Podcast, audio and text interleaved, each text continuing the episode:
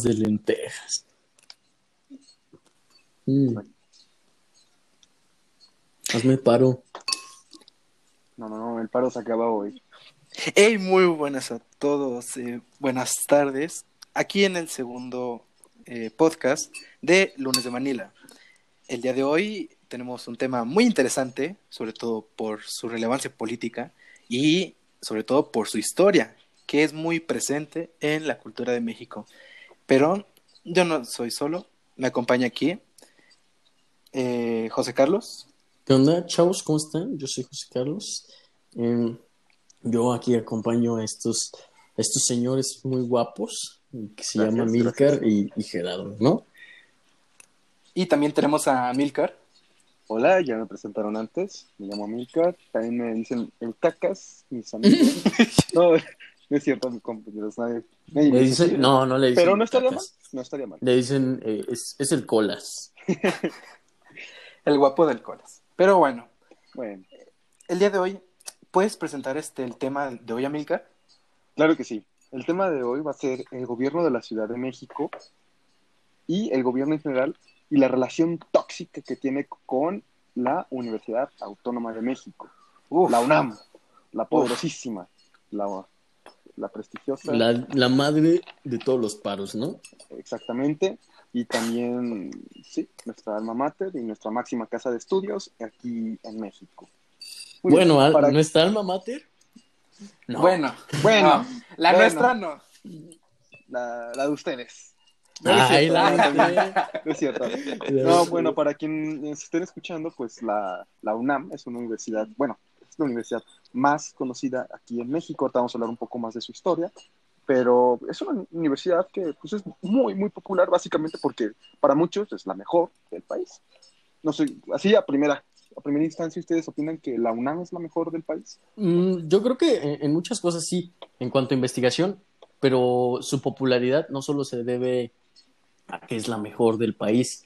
Yo pienso que se volvió popular por sus paros y sobre no, sol- no solo por sus paros, sino también por todos aquellos personajes importantes de la historia que estuvieron tanto en, en la UNAM como pues en el, en el entonces Colegio de San Carlos o en la Escuela Nacional Preparatoria.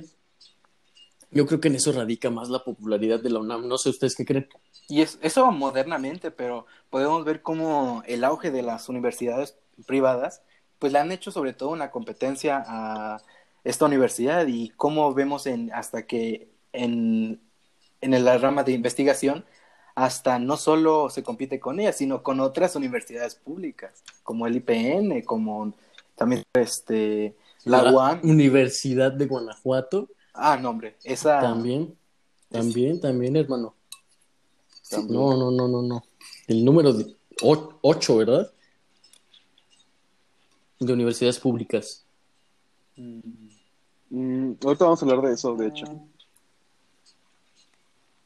Que está en diferentes top, tops. Pero muy bien. Este, primero que nada, un recuento histórico, ¿no? Un breve bosquejo de- histórico de, de la UNAM, ¿sale?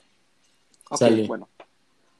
Primero que nada, este, vamos a hablar de que ahorita que hablaste del top, pues ya para empezar, nada más con eso, es que se encuentra en el top 5 de las mejores universidades de México y en el número 113 a nivel internacional, según el QS World University Ranking eh, 2018. ¿Esto qué se va? ¿A qué, ¿A qué se traduce? Que la UNAM, pese a que ahorita tiene situaciones políticas un poco inestables, como vamos a ver, pues sigue siendo una muy buena universidad. ¿Por qué?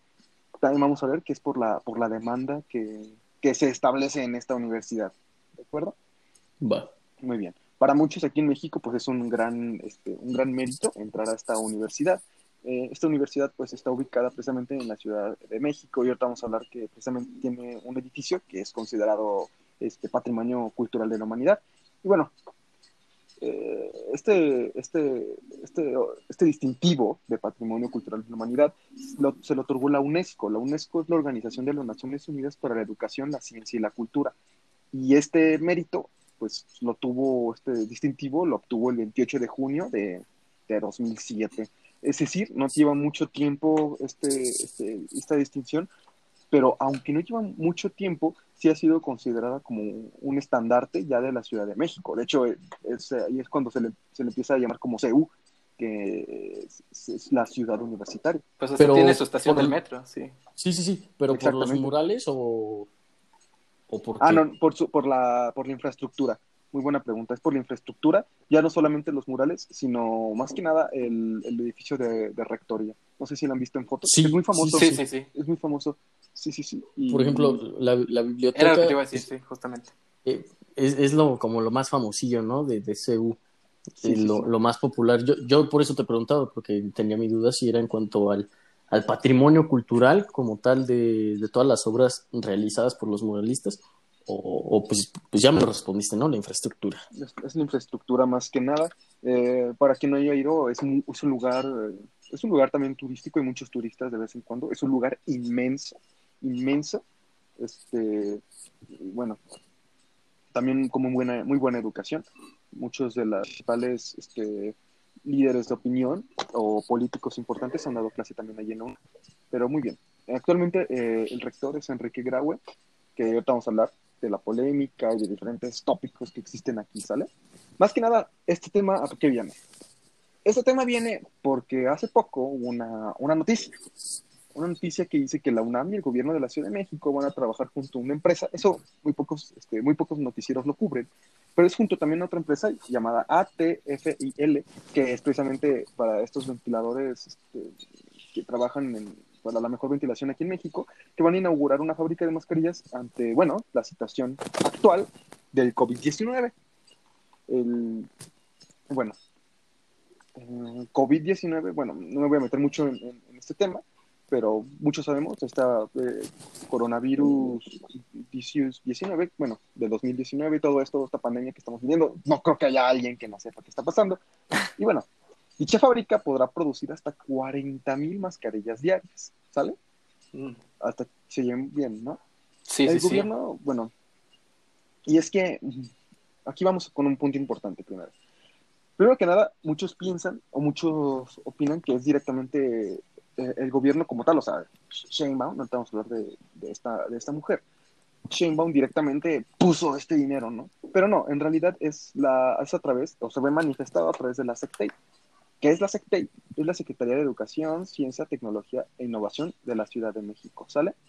Y esto es importante porque, porque la UNAM, como habíamos dicho, es un estandarte ya no solamente en un ámbito intelectual, sino también en un ámbito de infraestructura, también habíamos dicho, pero también en un ámbito como de ambición y altruismo en la, en la sociedad. Especialmente, pues, es inevitable, nosotros que somos aquí de, de, de Guanajuato, que existe aquí la Universidad de Guanajuato, es inevitable pensar que, que se puede tener una vida alejada de la educación cuando muchas personas o trabajan o se encuentran estudiando. Entonces, por eso también es importante ver este enfoque de por qué esta alianza política sale. Y ahora, esta, bueno, y también por qué es importante este de AT, eh, bueno, el ATFI, pues, para abreviarlo. Esta empresa, bueno, como ha mencionado, es alta tecnología en la filtración de aire en México. También hay una polémica aquí que no vamos a hablar mucho en este podcast de, de los famosos ventiladores que y ¿Del hijo de Bartlett? sí, sí, que se venden a precios exorbitantes. El Bartlett Gate. Tres veces, ajá, tres veces el precio, ¿no? Sí, sí, sí. Precio normal. Otra polémica. Bartlett también un personajazo de la política mexicana, pero no vamos a hablar de eso ahorita. Nosotros vamos a hablar, enfocarnos un poco más en la UNAM. Hasta para otro episodio. Basta, da para otro episodio, efectivamente. ¿eh? Episodio interesante. Yo lo vería. Bueno, yo lo escucharía. yo pero, también. Por tres. Este, vamos a ver. Bueno, primero que nada, un poco de historia, ¿no? La UNAM se fundó ayer o antier, no, no, no. La UNAM fue fundada el 22 de septiembre de 1910 durante, y si se enfocan un poco eh, en el contexto histórico, pues va a ser durante la dictadura de Porfirio, Porfirio Díaz. Exactamente. Sí, sí. Este proyecto fue elaborado también por Justo Sierra, el cual, bueno, personajazo de la política mexicana. El maestro entonces, de México. El maestro de México, junto con Vasconcelos, también lo considero, bueno, ahí cada quien, ¿no? Ajá, sí, no, hombre, Vasconcelos se respeta, se respeta. Se respeta, claro que sí. La raza cósmica, bueno, uff. En ese entonces, Justo Sierra era el ministro de Instrucción Pública, junto, y eso es importante, junto con Ezequiel Chávez. Eh, esta, esto de la, de la UNAM realmente, bueno, esta, esta institución fue en realidad una heredera de la Real y Pontificia Universidad de México, el cual tiene su origen desde hace bastante tiempo. Ustedes pónganme una fecha más o menos para que la tienen. No, pues, o sea, yo pienso que desde 1756, algo, algo así. A ver, a ver quién gana, a ver tú. No, yo, no sé, yo le echo un poco, un poco más allá. Yo le calculo entre 1500 y 1600, no sé. si No, el- o ¿Tanto, sea, Giras? Pues, no, yo- o tal vez a finales del siglo XVII, sí. Porque, porque el colegio del Estado ya, ya estaba entonces, para ese entonces, y todos los maestros de, de allá de la Ciudad de México se venían a enseñar acá. sí, sí. Así que no, así que no, no, no, no, no. Sí, A ver, Pues en ¿quién, 1600. quién, quién tuvo la razón? En realidad, Gerardo tenía la razón. Oh, Porque se acerca mucho más para acá. Efectivamente, esta fue del siglo XVI, tiene su origen desde 1551. No manches. Esta Real y Pontificia Universidad de, de- de México. Y por eso se va mucho a esta historia, a este legado que luego tiene la, la universidad de, de todo este bosquejo histórico. Por eso es, son como muy, muy, es este significado de los paros ya no solamente es de hacerse escuchar ante una institución que nació ayer, es una institución que lleva un origen, pero desde hace muchísimo tiempo, y lo que menos quieren es como verla deñada por presupuesto, bla, bla. Entonces, aquí podemos ver desde este origen que tiene, eh, bueno, ya va, hasta que va a cumplir medio milenio, o sea, me parece impresionante. Bueno, aún falta, ¿no? Pero eh, va, para el medio, para el medio milenio, eso me parece totalmente impresionante. sí, bueno, sobre todo para una, Impresionante. sí, sobre todo para, para una institución latinoamericana, pues, sobre- increíble.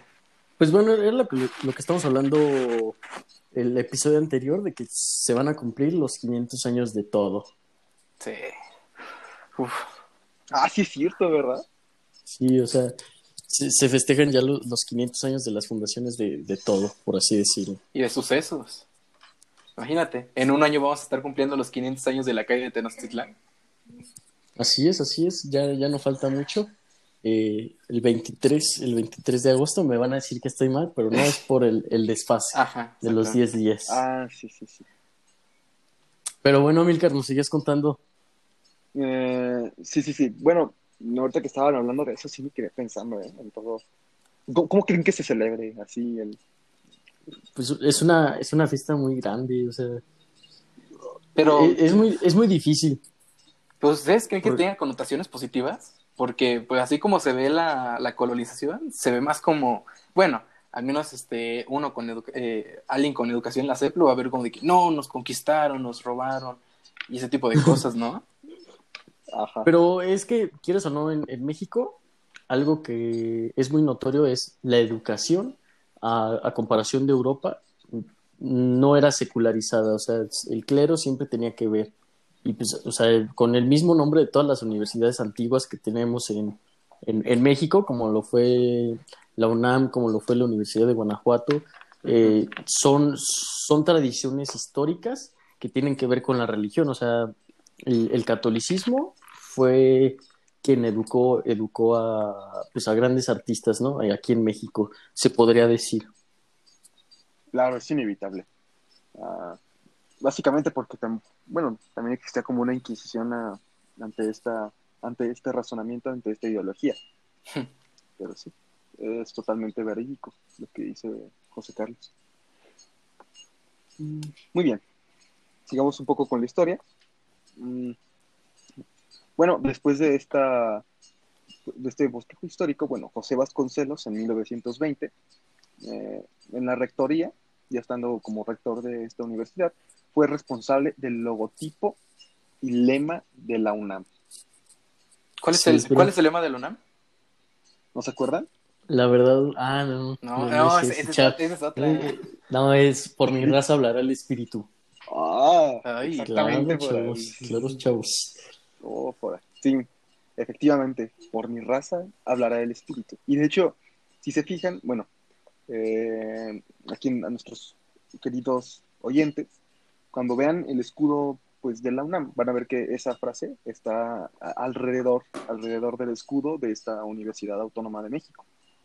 Y es- efectivamente, y esa, esa frase viene precisamente desde ese desde, ese, desde esa fecha, desde 1920.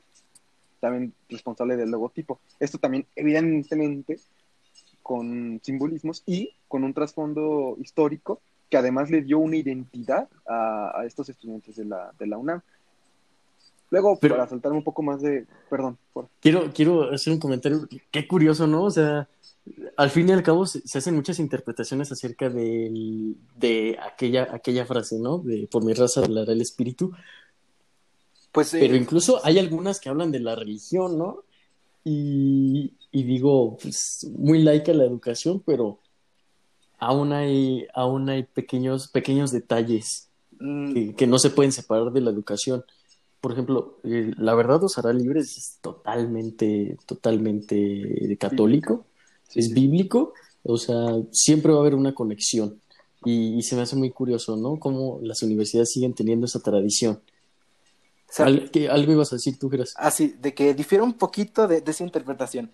Y es porque, ah. a sabiendas de que de, de, que quien, lo, quien llegó a ser el lema fue Vasconcelos, me, me, resuena principalmente a su mayor obra por la cual se le conoce, que es la raza cósmica.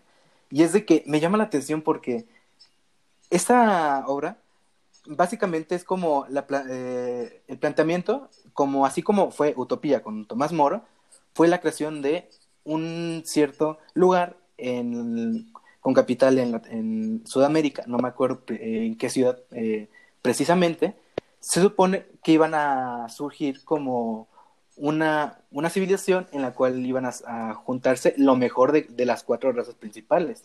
Sí. Y lo que más me llama la atención es de que cómo buscan hacerlo, pero con la UNAM, porque todos sabemos de que el, este, en los exámenes de admisión de la UNAM es muy común escuchar las historias de que no, es que lo haces en el Estadio Azteca con tu tablita, pero lo, interesante ver es que aquí van pues de todas partes de, México, de cómo van, cómo tú al ir a, a, este, a presentar ese examen, si, a los aspirantes, cómo no solo concursas contigo mismo, sino concursas por un lugar entre todos los del país. Y es como muy impreso la ideología de, de Vasconcelos. Sí, o sea, es muy, va a sonar muy tonto y muy repetitivo, pero sí es espiritual. Sí, sí. Más, que nada. Y habla también de un centralismo, ¿no? Un centralismo que es muy evidente en la Ciudad de México. O sea, no, yo no hablo tanto como en lo jurídico de que, ay, o sea, ya todo se va a legislar en, en el Congreso de la Unión, sino cultural. Ya les había hablado acerca de, los mexicas, de que la única cultura que se conoce bien son los mexicas y se le da importancia y, y cómo eso sigue, sigue vigente en la Ciudad de México, ¿no? Y con todas sus instituciones. A mí se me hace algo muy curioso. Total, totalmente de acuerdo. De hecho, me gustó muchísimo la, interpretación que le dio Geras, que de hecho va más o menos a donde, pues, a la interpretación auténtica o más digna al, al, autor original, que sería Vasconcelos, ¿no? Que en realidad, bueno, sí se refería como a esta eh, eh, como, como este símbolo del ídolo para, representar. En este caso, pues evidentemente, en una, en una época de revolución, donde las esperanzas aún seguían vivas, entonces había como una gran, una gran fe, una gran esperanza en, la patria y pues un ánimo redentor que se extendía en todo, todo el ambiente. Entonces, José Vasconcelos este, pues, se refería también a, a esta, mm, como, bueno, tal cual es como este, eh, este despertar de una larga noche de opresión. ¿Me explico? La opresión, en este caso, pues la, la, revolución que estuvimos durante, durante, bueno, en este tiempo, dos, diez años, ¿no? Ubicándonos en el contexto de José Vasconcelos. Sí, y y pues el nacimiento de, la UNAM es como muy, muy contradictorio, ¿no? O sea, la UNAM se creó dos, nació dos veces, se puede decir, el día que la creó eh, este, Octavio Paz, eh, Porfirio, Porfirio, Díaz, es que iba, más adelante iba a comentar algo de Octavio Paz, pero bueno, ese no es el punto, el, el punto es este. se creó, nació dos veces, el día que la creó Porfirio Díaz y el día que se hizo autónoma. Ah, o sea, ok, ok. Y, y, es, y es muy contradictoria, ¿no? O sea, muchas cosas en México son contradictorias, eso es lo que hace el país, como que digan, ay, México es el más surrealista, pero pues en realidad no, es que no tenemos un control de, de nuestras emociones, así como algo contradictorio, el Partido Revolucionario Institucional. Institucional. Ajá. Pero bueno, eh, son, son esos pequeños detalles de, de la UNAM, ¿no, Milker? Claro, claro. Sí, sí, y, y está lleno de simbolismos. O sea, aquí vamos a estar hablando de la infraestructura. Tan solo, a ver, vaya, tan solo del propio escudo podríamos estar hablando todo un podcast. Interpretaciones, lo que significa el, el lema, el escudo, eh, la toga, la goya, el puma, las medallas, el himno. De hecho, bueno, sí. Sí, sí, sí. El, el- Goya tiene, no sé qué tan cierto sea, pero escuché lo de que, que es una porra estadounidense, ¿no? Mm, No, no lo nu- escuchado. Nunca lo he escuchado. Del fútbol americano, que se jugaba en, en el mismo estadio universitario, que era Go, Yeah, Go, Yeah, Catch, Run, Catch, Run, y así, así era. Y pues, se dice, se dicen, a mí no me consta, Ah, que, que no lo, que lo mexicanizaron.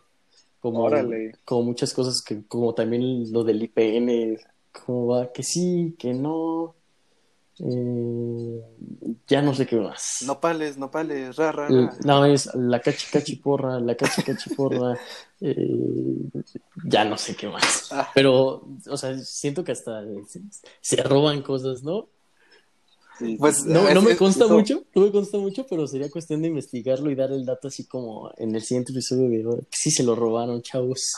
Pues no me sorprendería porque, por ejemplo, tenemos lo de el origen de, bueno, se hizo popularmente respecto a lo de gringo, de cómo se dice de, ah, mira, ahí se acercan los gringos, o sea, ah, refiriéndose, imagino que a los militares, y pues así, es como un, es como un, un mexicanismo eh, de un, que viene naturalmente de un, este, de un spanglish, Claro, Claro. claro, sí, sí, sí. pero sí. Pero con- continúa, Milcar. Muchas gracias. Este, bueno, nos, eh, nos saltamos un poco en el tiempo. De 1920 nos pasamos, para no aquí tan extensa, porque tampoco es documental aquí histórico, nos pasamos a un tiempo un poco vívido para México, que es, en las, que es el año de 1968. Ajá. También conocido, bueno, eh, bueno el, el movimiento realizado en la Plaza de las Tres Culturas, o también conocido la, la masacre de Tlatelolco, ¿no? Sí, para, sí, sí. este, para este evento también no podría dar para otro podcast entero, pero bueno, a, a grandes rasgos, para quien no tiene idea de qué está pasando, qué pasó el 2 de octubre del 68, bueno, el 2 de octubre del 68 eh, hubieron, habían, para empezar, en el 68 habían demasiadas manifestaciones, ¿no? Por parte de los universitarios. Habían manifestaciones para diferentes, en diferentes aspectos. No Uno solo en también- México. No, no solamente en México. Qué bueno que, qué comentario tan aceptado fuera. Este, Varias manifestaciones, ajá. ajá, no, pues-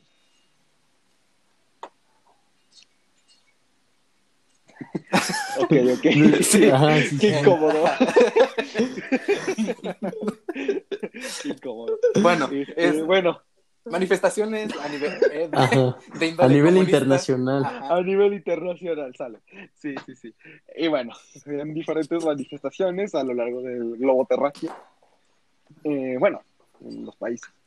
Y aquí en México también existía como una cultura de, de liberación.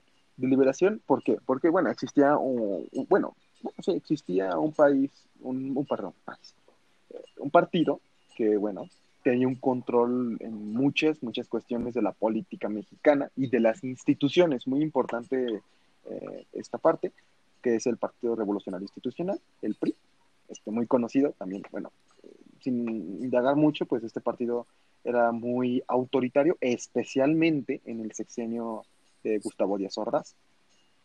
El Gustavo. Díaz Ordaz, pues el refeo, sí. El trofeo, ¿no? Ajá. Así le Ah, decía. pensé, El chango, sí. no, es que así le también. decía su mamá. No, es que y también De le hecho, decían. sí, su eh, mamá, Sí, sí, sí. Sí, no, y le decían también trofeo, ¿no? Por trompudo y feo. Está buena, ¿eh? La voy a usar. En el espejo. En fin, Eh, no era muy agraciado el muchacho. eh, sí. Y quien no nos crea, bueno, quien no ya, quien no sepa de quién estamos hablando, este personaje, bueno, fue un, el, el presidente de, de la República Mexicana, que, bueno, evidentemente es, es característico por dos cosas, una es para, por esta masacre, otra, pues es por feo, ¿no? O sea, sí, sí pasó la historia por eso. Y por el metro, pues, por el sí metro, ¿eh? Para el, ah, claro, claro. No, de hecho, eh, su sección es muy interesante.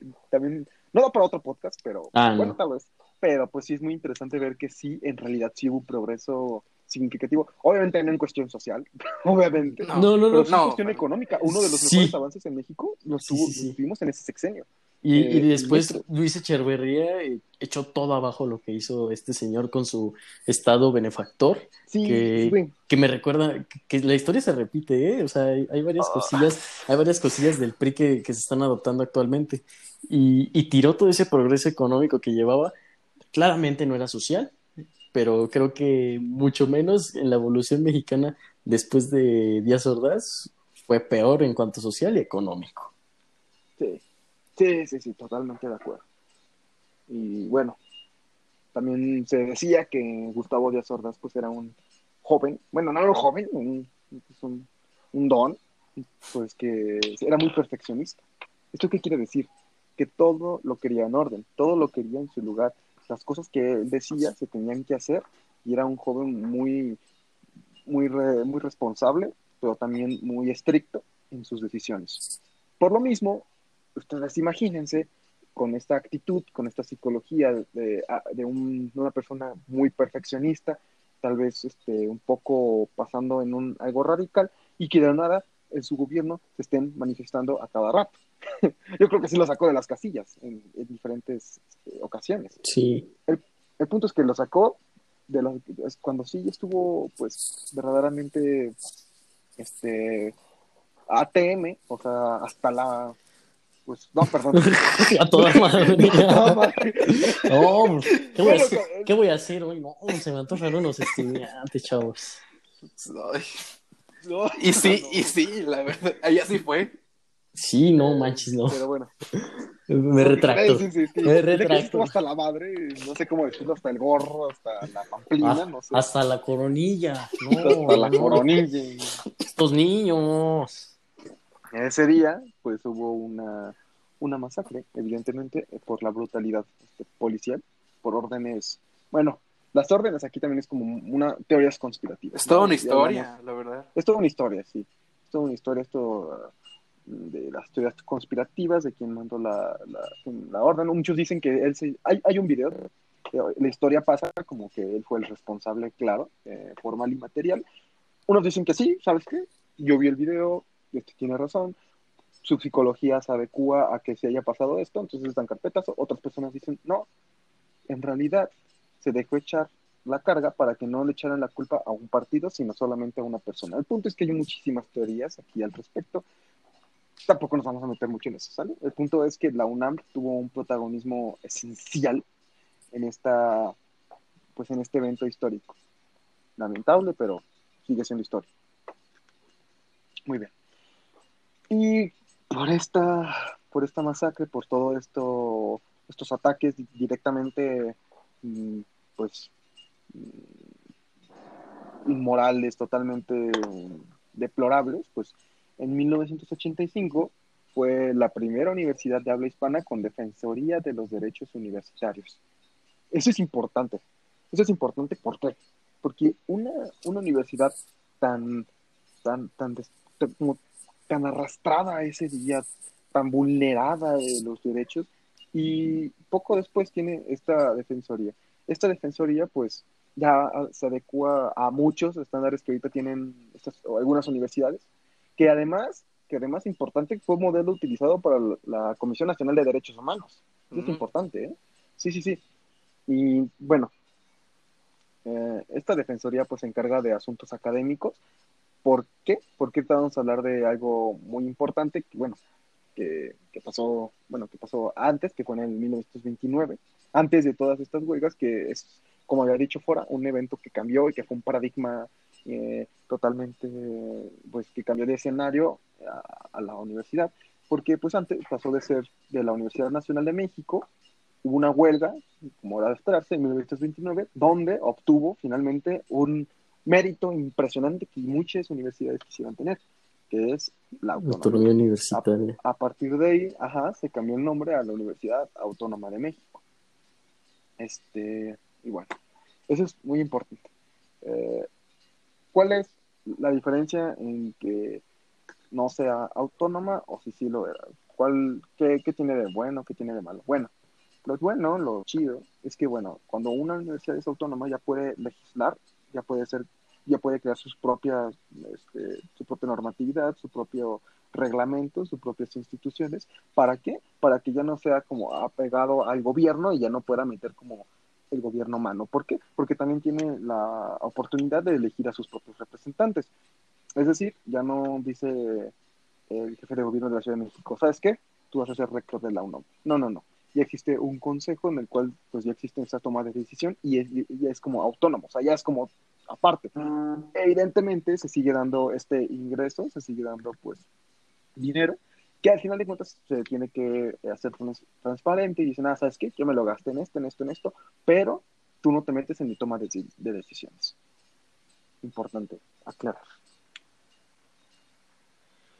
Y bueno, ah, todo esto, toda esta relación que existe entre el gobierno y la UNAM es importantísimo, porque también el 5 de febrero de este año, nuestro querido presidente, Andrés Manuel López Obrador, mm. pues menciona, menciona que hay mano negra en los paros de la UNAM. Mano negra, así tal cual lo mencionó en una rueda de prensa, que... ¿A qué se refiere con mano negra? Mano negra pues se refiere a que, bueno, conocemos cómo es el presidente de la República, que siempre es como que lo están atacando a él, todos los periodistas son malos, no. únicamente los que hablan mal de él, entonces, evidentemente, no le conviene para su, bueno, para su gobierno que exista estos, estos paros. Entonces menciona que existe esta mano negra. Esta mano negra se puede ver identificada con ideologías políticas o directrices que no van de acuerdo a, las, a los fundamentos de, de los paros. ¿Me explico?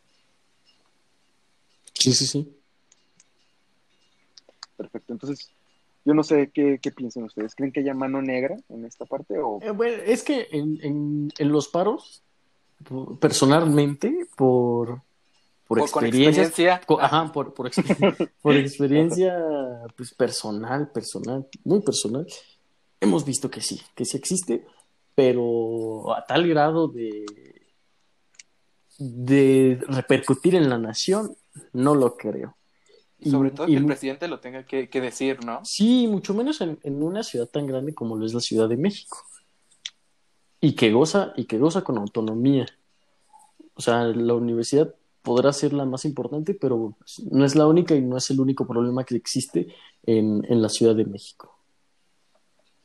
Bueno, estás hablando de la Ciudad de México. Obviamente sí, este, a pesar de que la universidad, la universidad, este, autónoma de México eh, sea un bastión importante de lo que no solo de la educación sino también de la cultura sí es ver sí es importante hasta recalcar ver que no sé de que los paros de que este es, gocen de un simbolismo y de que signifiquen como la manera en que los estudiantes pueden hacer valer sus derechos que incluso pues, obviamente va a verse eh, tergiversado porque un paro, pues digamos, no solamente es, es, institucional, sino también tiende a tener algo político.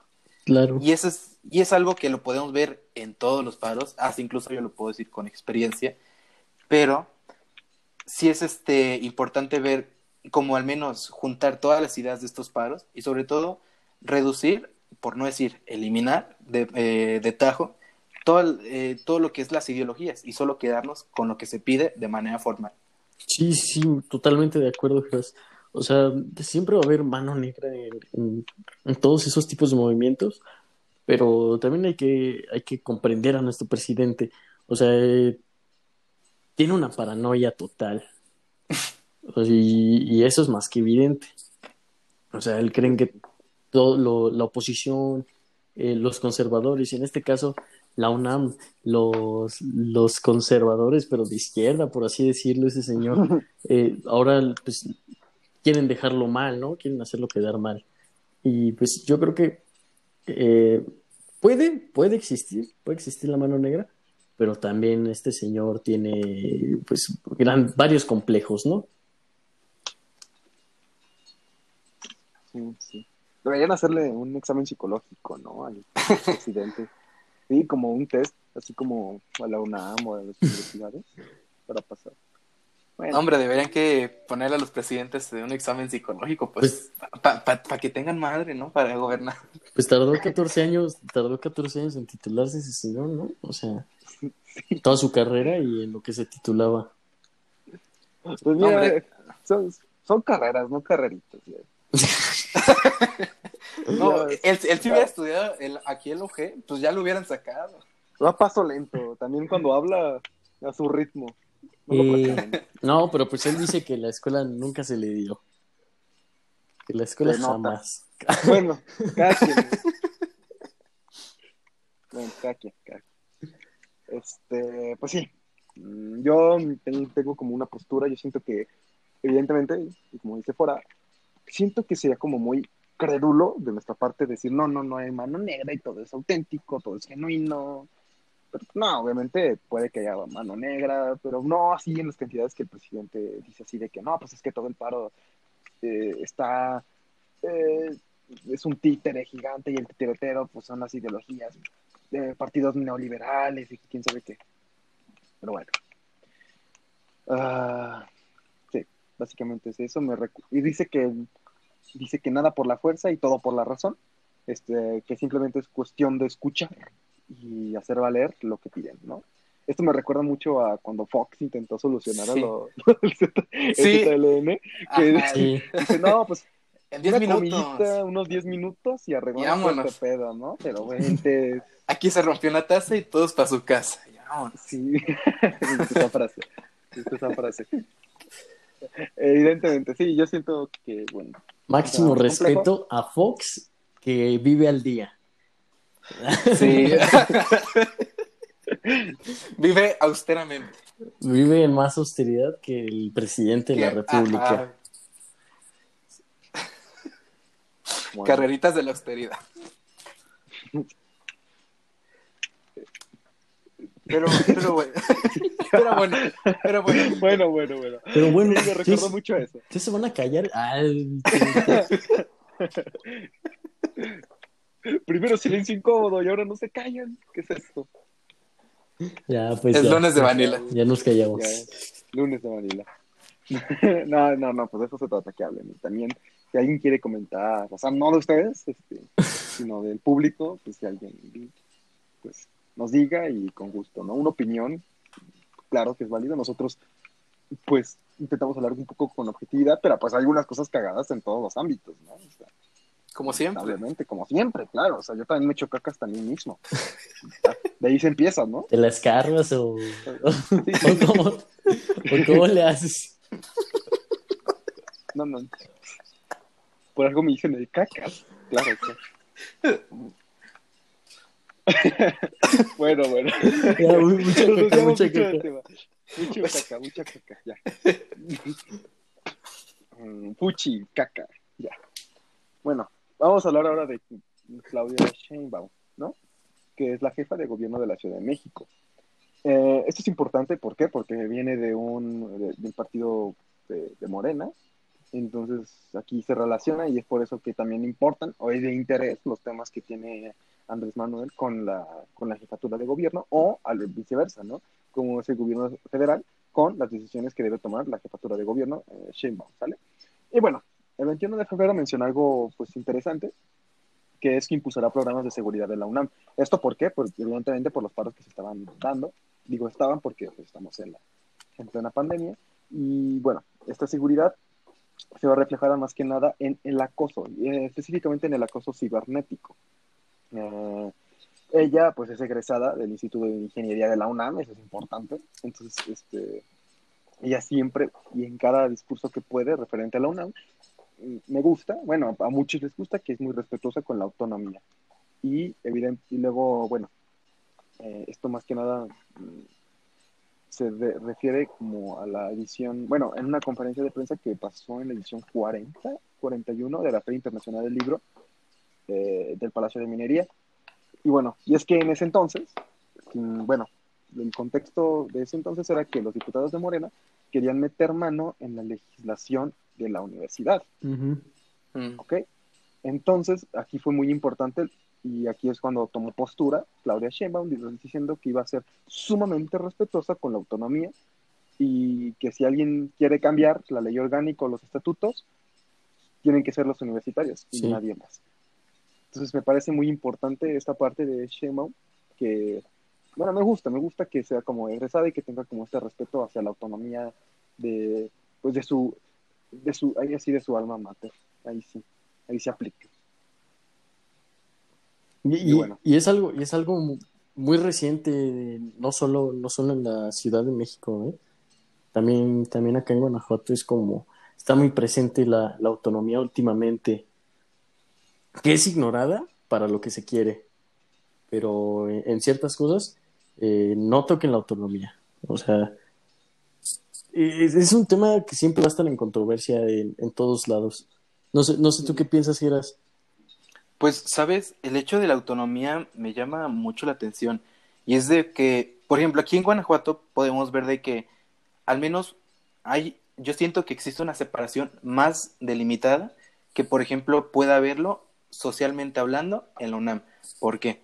Y eso lo podemos ver este, de manera muy clara, porque si, no, si, si, eh, si, esta, si esta Clave Shemau y este López Obrador eh, fueron egresados de la UNAM, es como si se hubiera acomodado o como si estuviera pensando de que, ay, de seguro como nuestros, nuestros gobernantes salieron de esa escuela, pues seguro van a, van a, este, van a favorecerla, le van a, echar la mano.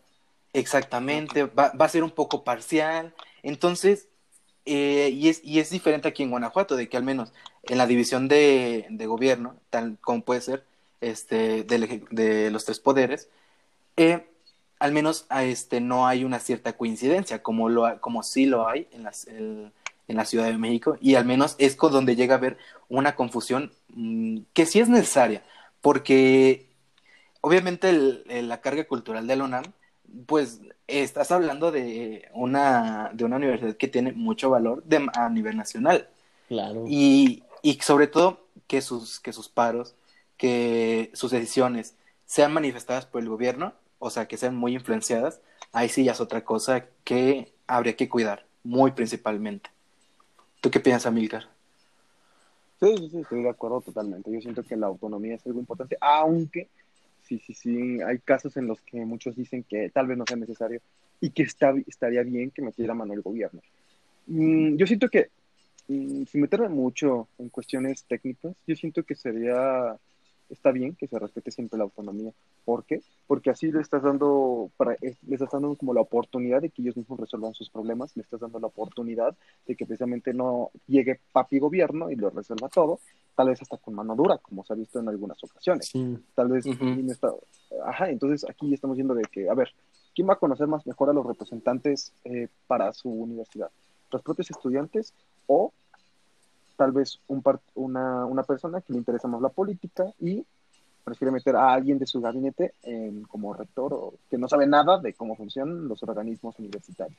Yo siento que esta autonomía se debe seguir respetando, yo siento que eh, esta autonomía debe ir también, como habían dicho, de la mano. Y de hecho, ahorita, ahorita que estaban hablando de la mano, ya como por último, pues Shane Baum el 11 de febrero también mencionó que existe un, un tema, bueno, de este ciberacoso, y que las denuncias deben ser atendidas por la Fiscalía General de, la, de Justicia Capitalina, uh -huh. pero que dicha fiscalía debe respetar en toda regla su autonomía. Claro, pues los procesos administrativos de, de la misma universidad, ¿no? Eh, que eso es un tema muy controversial, las denuncias en la universidad. Uf, sí. Eh, yo, yo, yo, soy parte de, de, una cultura de la legalidad, quiero, quiero creer que ustedes también, ¿no? Eh, O sea, la, de, la denuncia es importante, claramente. Sí, sobre todo respetando el Estado de Derecho. Y, y podemos, si no respetamos las denuncias, si no respetamos el Estado de Derecho, podemos llegar a un caos. A, un caos en el que ya no va a haber justicia, sino va a haber venganza y recriminaciones, cacería de brujas en las que si tienes mala suerte, aunque tú no hayas hecho nada, puedes caer en ella y puedes salir muy afectado. Eh, yo lo pienso de esa manera. Siempre hay que ponernos en el lugar del otro y si no te es suficiente, ponlo en tu lugar. Eh, las denuncias son, son muy importantes.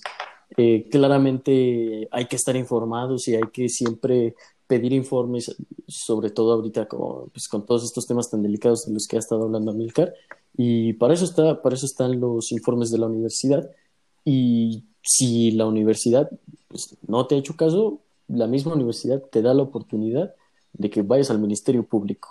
O sea, pero primero hay que, hay que seguir los pasos. Y esto está bien, al final se respeta la autonomía y el Estado de Derecho, como estaban hablando. Ya no se va a meter este asunto del gobierno directamente, aunque por algunos, lo cual es, un- es algo polémico, debatible, cuestionable, eh, dependiendo del caso, yo creo. Sí, sí, sí. Y sa- saben, yo ahorita me surgió una pequeña duda.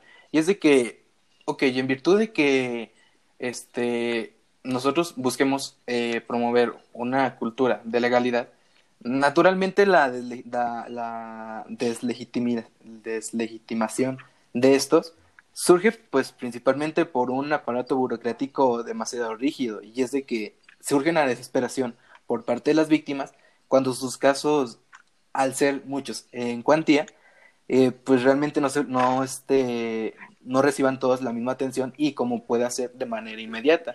Que esto nos puede llevar a otros temas de que no, es que tal vez puedas buscar, con la denuncia puede buscarse algo más allá de lo que se pide, como puede ser una catarsis, pero a lo que me quería llegar es de que, por ejemplo, nosotros hemos sabido que de la UNAM, bueno, al menos en noticias, de que han existido como ciertos conflictos que han repercutido muchísimo en cómo se percibe la misma UNAM.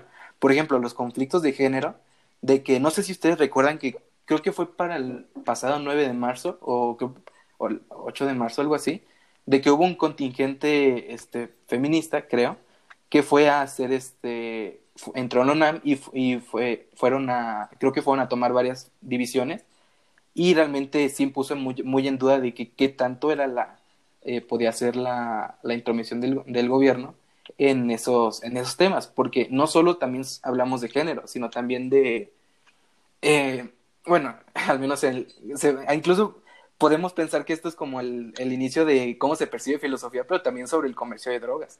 ¿Ustedes qué piensan, muchachos? ¿Ustedes creen que se puede haber justificado de que estos conflictos que tienen una rele- relevancia hasta nacional, como para que el gobierno tenga que meter su influencia en asuntos universitarios? Eh, Es que es, es, es, es un buen punto, ¿eh, Geras? Porque, quieras o no, la Universidad Nacional Autónoma de México es uno de los mayores eh, focos de, de, la, de la criminalidad con el, con el narcomenudeo. Ujú. Y a nosotros nos podrá, a nosotros nos podrá parecer o como, ay, ¿qué tiene eso? Es, es mota, o ay, ¿qué tiene eso? Nada más la fumo yo.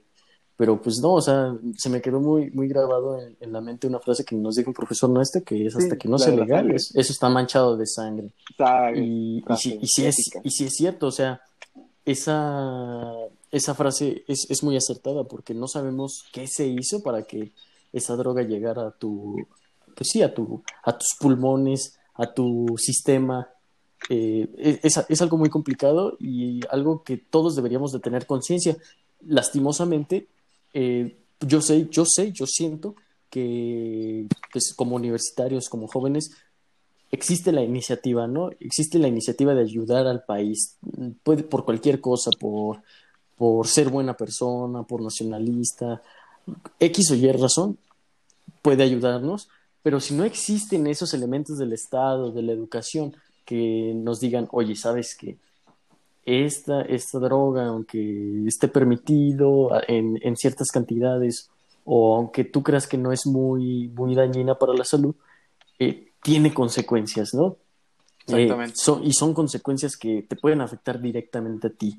Puede, o sea, la delincuencia organizada es algo muy serio y, y yo creo que también lo podemos relacionar ahorita, Geras, con las despensas, las despensas que dan los, los cárteles Sí. de, de la droga y del narcotráfico, que mucha gente lo idolatra. Claro, esto ha sido por, porque han recibido una educación, pero no una educación de políticas, de políticas públicas ni políticas criminales, sino de, del entretenimiento, de, de la televisión, una apología a los delincuentes, eh, que, es, que es algo muy peligroso, y decir que pues, esos delincuentes, como vienen del, del pueblo, eh, van a ayudar al pueblo.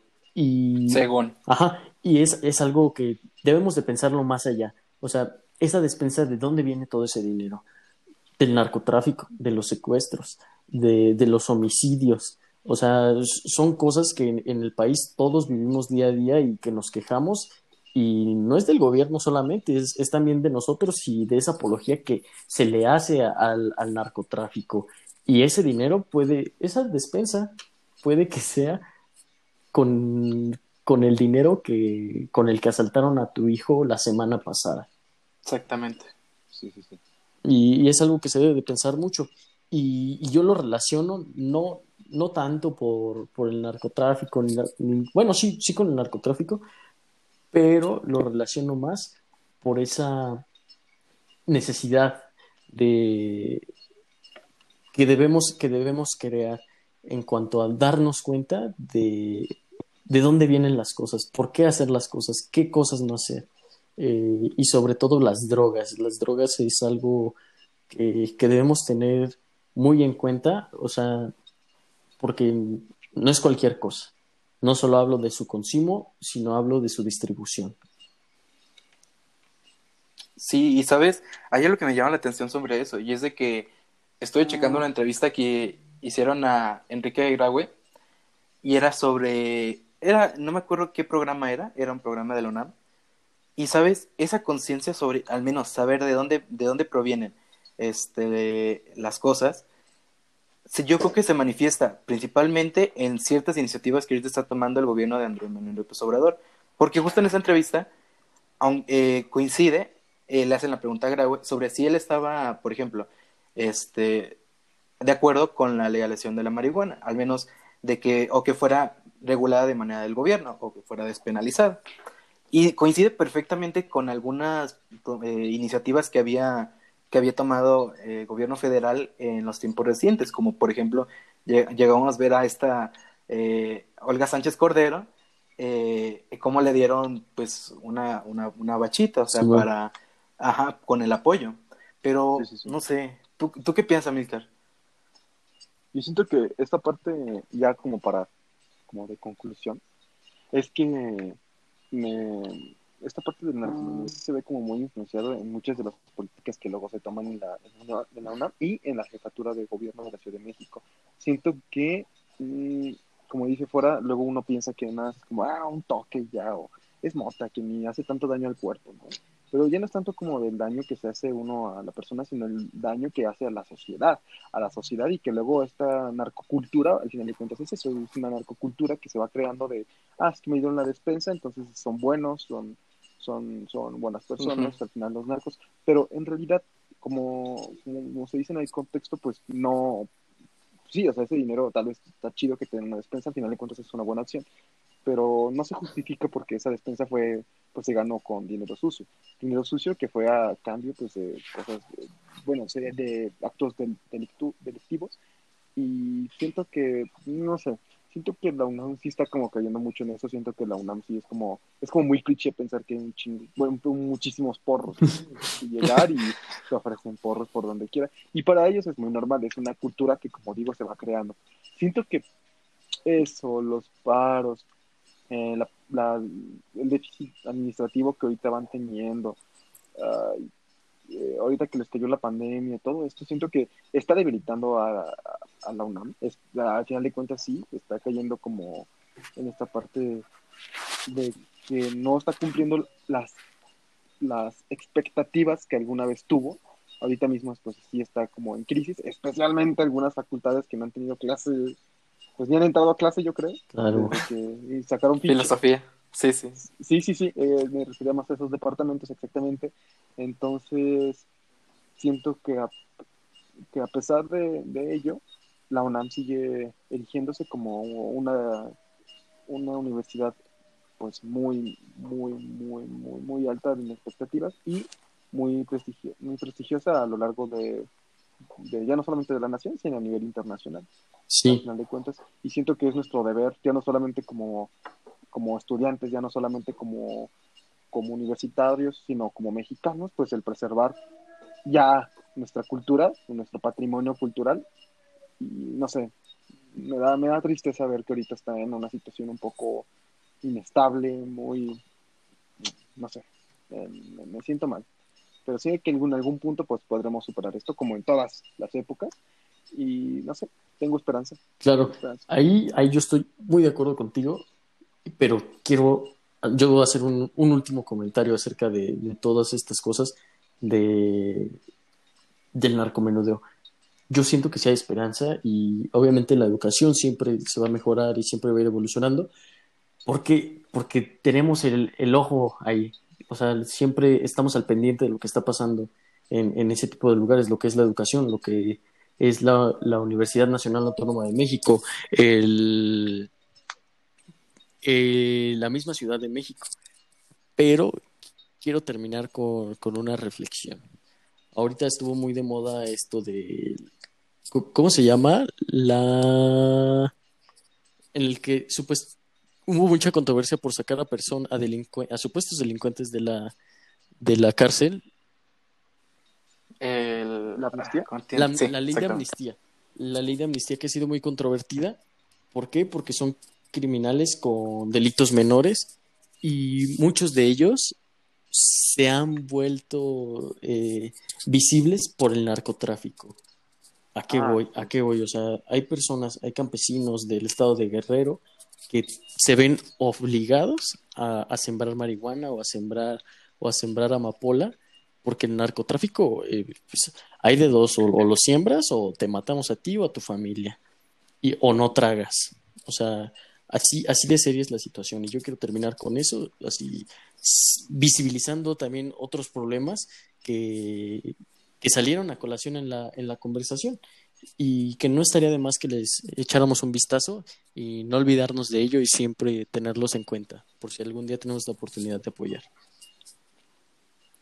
Pues bueno, este al menos yo como, eh, al menos como con pequeña conclusión, eh, recalco mucho lo que dices fuera sobre saber de dónde viene este, o al menos saber sobre el origen de nuestras ins- instituciones y sobre todo considerar el hecho de cómo funcionan las instituciones universitarias. Sabemos que el UNAM es como una guía para seguir, como, como una, bueno, una institución eh, con autonomía de cómo funciona y so- no solo es una, una guía, sino una inspiración tanto para autoridades de otras universitarias o de otras universidades más locales y también para estudiantes. Y, e- y estudiantes como institución, como el conjunto de todo lo que forman eh, de, lo- de aquellos miembros que están parte de una comunidad universitaria. Que la vez, el cre- esto crea la esencia del estudiante como una institución y a la vez eh, busca ser el estudiante como una inspiración para la sociedad, que es muy necesaria en estos tiempos de pura incertidumbre y que realmente mm, los problemas, tanto sociales como personales, eh, deben ser, mm, tienen que seguir una cierta inspiración para que sigan una resolución.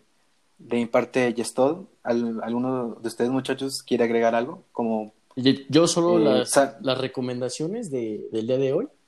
Eh, hablamos de, del 68 y pues yo quiero recomendar dos libros. Uno es de Elena Poniatowska, que hace unos días eh, cumplió años. Felicidades, señorita, sé que me estás escuchando. Eh, pero se llama La Noche de Tlatelolco, que, que habla obviamente de la matanza del 68 y el apando de, de José Revueltas. Yo creo que son como los más populares para, para empezar a conocer ese, ese movimiento. ¿Ustedes, chavos? Yo recomendaría, bueno, eh, El miedo a la libertad de Eric Fromm. ¿Por qué? Porque habla precisamente de esta liberación que se busca en estos paros, habla de esta liberación ya no solamente como una ideología, sino también como algo psicológico que tienen las personas y de dónde viene este, esta ansia por esta libertad. Y esta libertad se ve reflejada también en lo que estuvimos hablando de la autonomía y de la libertad universitaria en los estudiantes. No sé, espera si tengas alguna recomendación, aunque sea una peli o una, una, una rola. Bueno, a mí se me ocurre, no sé, Carta al Humanismo de Marty Heidegger, habla sobre cómo la filosofía se ha desarrollado después de la Segunda Guerra Mundial y es muy principal para estos tiempos. Creo que ya es todo. Sí, chavos, y si se ponen rockeros, pues lean a José Agustín. Sale pues. Bye. Pues bueno, terminamos nuestro segundo podcast y hasta la siguiente. Se me paró. Vanilero. Nos vemos en Vanilla. El taxi. Vanilero. El taxi. Hasta luego, Vanilero. Hasta luego, vanilero. Sí, suena mal, suena mal, pero los vanileros, güey, no mames. los vanileros.